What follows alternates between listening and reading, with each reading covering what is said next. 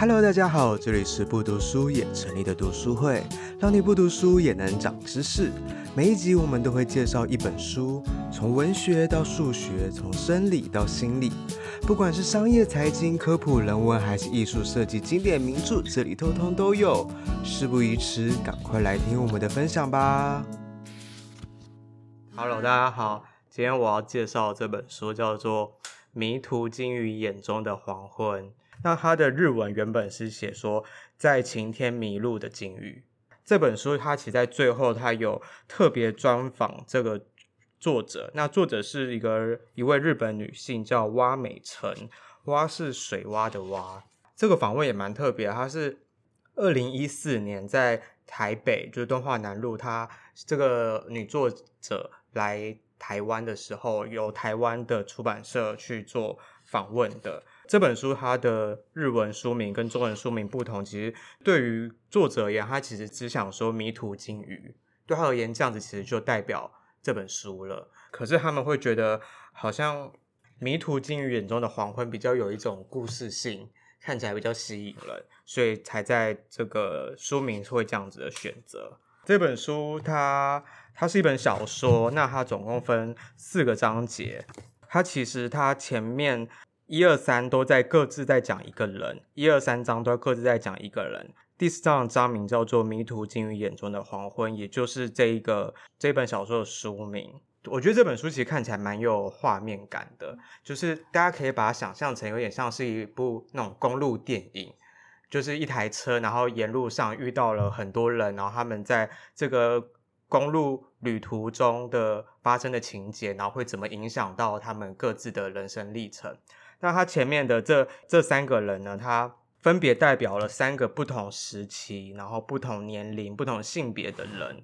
那其实这三个人他没有太大的交集，那他们却因为一头就是在黄昏迷路的鲸鱼而有了交集。这边比较想先讲的是他第一章叫做赞安诺与吴玉宁，那这其实是两个身心科药物的名字。对，它这是翻译的名字。那这两个药名呢，其实它是在，它是用来解缓解焦虑用的。那首先来介绍第一章，就是第一个人，以现代话来讲，就是一个社畜，一个在设计公司的社畜，而且因为他的故事背景是在日本，那大家可以想象一下，一个日本在设计公司的上班族社畜会是什么样子。对，他就是可能穿着西装的，可是他却半夜窝在办公桌底下睡觉，因为一直要加班，然后来很多事情来不及做，所以他是这样子的一个形象。然后他加班到一个就是爆炸的时候，他的前辈同事就说：“那你去这间诊所看吧。”那医生就开了赞安诺与吴玉宁这两个药给他吃。那吃了之后，他就睡得很好。那他就觉得。好像这个是一个支撑他活下去的一种方式。这个是第一个人。那第二个人呢？其实是诶刚刚说的那个社畜的上司，她是一个女主管，那个子小小的，然后剃着几乎是平头的一个发型。大家可以想象一下那样子的一个女强人，她是非常强硬的。对，然后她这里面有介绍一下他们是怎么展开这个旅程的。那我这边就不爆雷。第二章的那个片名叫做《表现型之可塑性》。第三章呢，在讲第三个人。那这个片名叫做《苏打冰的暑假》。这第三个人呢，她其实是在一个高压环境下成长的一个女高中生。她因为一些原因，然后离家出走。那被这两个正要去看这个迷途鲸鱼的上司跟下属二人组。一起捡走的一个人，所以第四章呢，就来讲这三个人他们一起去看鲸鱼的故事。那其实这本书它有讲一些关于可能压力，就是我们一直可能一直在讨论压力的来源。那他们这三个人各自有不同的压力来源，他们也有各自的处理方式，甚至他们都有轻生的念头。不过最后呢，其实在这本书来讲，算是一个 happy ending。就是他们看完鲸鱼之后呢，他们可能很多问题一样没有解决，可是他们好像都有了可以继续生存下去的一个方式。那为什么会是鲸鱼呢？为什么会是迷途鲸鱼？其实他在书里面也有讲，它里面有一个鲸鱼博士，迷途鲸鱼，它是在一个港口搁浅的鲸鱼。那它为什么会搁浅呢？这个鲸鱼博士说，可能是因为它它的听力受损了。那大家知道，鲸鱼是靠回声。去去对声呐去感知环境，去认识这环境，去去找到方向的。那它失去了它的听力，它其实就像是盲人一样，它不知道它自己在哪，所以它就搁浅在这个港口。但他们其实原本当地人会想要用很多敲打的声音啊，把它吓回去海里面，只是发现没有作用。因为他们以前也有这样子迷途的鲸鱼，可是他们把想要把它下回去，以前是成成功的，但是这一次却没有成功，所以这个博士就认为说，那他可能是听力受损了。那它里面有从不同角度切入说，其实像鲸鱼搁浅，其实对于社会来说，可能也大家可能会觉得很好玩，可是对于政府而言，其实是一个很重大的一个一个成本支出，包括他如果真的。过世之后，那你要怎么清运？你要做很多处理什么等等的。那它里面有几句话，我觉得我自己看了会是觉得蛮蛮有感触的。因为刚刚有说这部这本小说看起来像电影，那它对于很多情节的描述非常的细致。然后他这个介绍的第说的第一个人社畜，他尽管回家后躺在床上昏昏欲睡。和他却没办法进入真正深层的睡眠，那就算想要起身去上班，身体却从醒来那一刻疲惫不堪，躺在床上完全爬不起来。不管按摩几次，肩膀和脖子还是那么僵硬，脑袋就像戴了一顶铅做的安全帽一样钝重。对，我觉得这可能是有一些上班族可能的通病，对，就是上班就觉得。就是生无可恋，对，这里痛，头发痛，指甲痛，对。那另外一个是，我觉得他在描述画面，很有画面感，可以从文字上看到画面感的地方。第二章是在讲这个社畜的上司，那这个社畜的上司其实他原本是一个，他原本就是一个对美术非常有天分的人，在他还是高中的时候，他看了这个展览，看了他感动不已，然后甚至直接落泪。他说他在。他在几幅描绘南国的海洋、鸟儿与花的画作前方，他感受到了，大家感受一下，看能不能感受到一样东西：蕴含高度湿气的空气与风，有着长长尾巴、色彩鲜艳的鸟儿反复短促的呼吸声，小巧的蝴蝶振翅声，紧紧包裹住全身的浓烈花香。远方天空传来雷雨前的低鸣。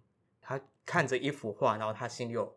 这么多种的感受，他感觉他自己好像就在那个南国的海洋前，对，然后他觉得以前可能没有进入过，就是县立美术馆，没有这样子的体验，然后他突然就有一种被打开了视野，哦，原来这个世界还有这样子的呈现方式，就单从画就可以感受到这么多的东西。